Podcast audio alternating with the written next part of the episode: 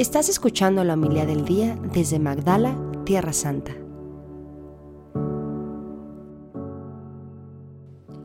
¿A qué se parece el reino de Dios? ¿Con qué podré compararlo?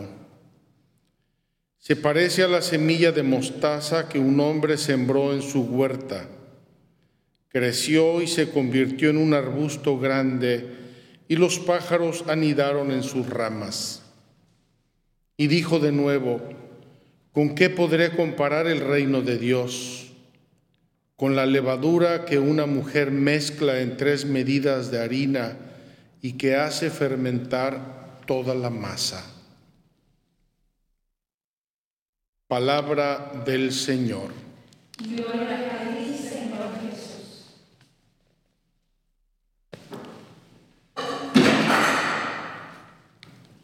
queridos hermanos, estos días venimos leyendo la carta de San Pablo a los romanos y de verdad parece como si la hubiéramos programado para los momentos y tiempos que estamos viviendo. Hoy, por ejemplo, nos habla San Pablo de dos situaciones que tenemos que saber compaginar los cristianos en nuestra vida. Dos situaciones aparentemente contradictorias que un cristiano, que un creyente en Dios, en Cristo, en la gracia, en la iglesia, tiene que saber compaginar en su interior. Vamos a ver cuáles son estas dos situaciones. La primera, San Pablo nos presenta con realismo, casi hasta con un poco de eh, frialdad, de crueldad, la situación en que vivimos en el momento presente. Yo no sé si San Pablo siquiera imaginó de lejos lo que viviríamos en este momento año 2023, probablemente no. Pero sus tiempos no eran seguramente unos tiempos fáciles ni tranquilos. Y así él nos describe que considera que los sufrimientos de esta vida, los sufrimientos de la vida, las pruebas de la vida, las situaciones que tenemos que vivir en nuestro día a día a título personal, a título de una ciudad, de un país, de una nación o del mundo entero, los sufrimientos de esta vida, dice San Pablo, no se pueden comparar con la gloria que un día se manifestará en nosotros.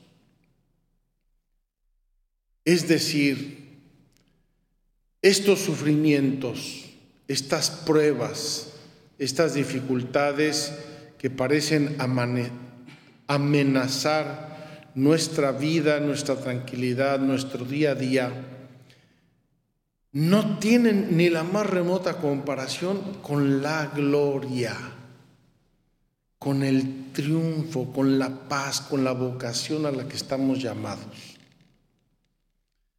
Dice un salmo con toda razón, militia est vita hominis super terra la vida del ser humano sobre la tierra es una batalla, es una guerra. Desde que nacemos parece que tenemos que ir luchando contra muchos inconvenientes y nuestro crecimiento y en nuestro desarrollo en la vida, en la vida social, en tantas cosas. Pues San Pablo nos dice que estos sufrimientos, estos retos, esta lucha normal del ser humano, no se puede comparar con la gloria que un día se manifestará. Alguno podría plantearse con un cierto desencanto la siguiente eh, fórmula. La gloria no sabemos si existe, los sufrimientos sí los tenemos aquí. Y es aquí donde entra la palabra de Dios, donde entra todo un mecanismo de la, una teología de la historia de la humanidad que nos invita a creer, a vivir en la fe, pero sobre todo a vivir en la esperanza. La creación, dice San Pablo, que ahora está sometida al desorden, no por su querer, sino por voluntad de aquel que la sometió, pero dándole al mismo tiempo esta esperanza, que también ella misma va a ser liberada de la esclavitud de la corrupción para compartir la gloriosa libertad de los hijos de Dios. Es decir, estamos en un periodo, estamos en una fase del diseño de Dios en que estamos sometidos a la corrupción. ¿De qué corrupción habla aquí San Pablo? Lo dejo a que ustedes, cada uno lo aplique en su propia vida, en su propia situación. Estamos sometidos a un mundo, a una vida de corrupción. ¿Por qué? Porque un día vamos a ser liberados de esta corrupción.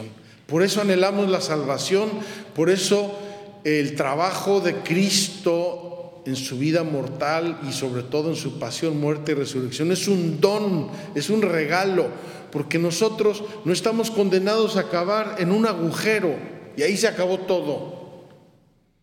Nosotros estamos llamados a la libertad de los hijos de Dios. Dice más, compartir la gloriosa libertad de los hijos de Dios. Es decir, pasamos por esta vida, estamos sujetos a muchas limitaciones, a muchas pruebas, a muchas constricciones, pero un día vamos a gozar la gloriosa libertad de los hijos de Dios. Y esto, dice San Pablo, es nuestra esperanza. Hace tiempo dije una frase que muchas personas me la comentaron, les golpeó y quiero repetirla. La esperanza es el oxígeno del alma y del cuerpo. No podemos vivir sin esperanza. Sin esperanza moriríamos de tristeza, de aburrimiento, de desesperación, pero siempre esperamos algo mejor. Y ese algo mejor finalmente no se verá defraudado porque será la gloriosa libertad de los hijos de Dios. El salmo de hoy no hace más que eh, repetirnos que Dios nuestro Señor va a hacer cambiar estas cosas por algo mejor. Lo dice, por ejemplo, el último frase del, del salmo de hoy. Al ir, iban llorando llevando sus semillas es decir, iban a la fatiga de la siembra, a la fatiga de la espera que crezca la cosecha, etcétera, hasta que yo pueda cosechar y recoger los frutos. Pero dice, al regresar, cantando vendrán con sus gavillas. Es decir, van a recoger el fruto de la tierra, van a recoger el fruto de sus, de sus eh, fatigas y van a gozar de haber hecho ese trabajo porque tiene fruto, tiene razón de ser. Y finalmente el Evangelio de hoy, que está precedido de una aleluya maravillosa.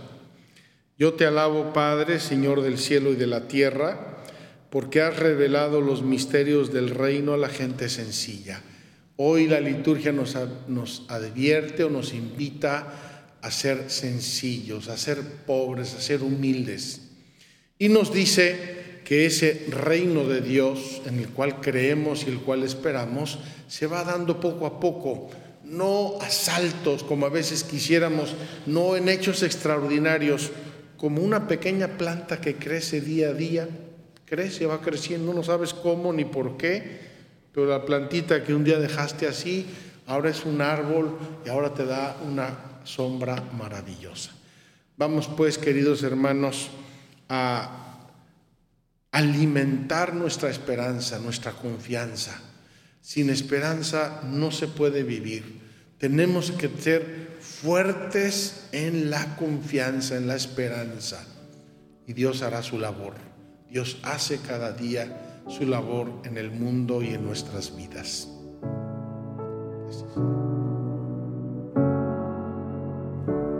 Muchas gracias por escucharnos. Si quieres conocer más acerca de Magdala, síguenos en YouTube y Facebook.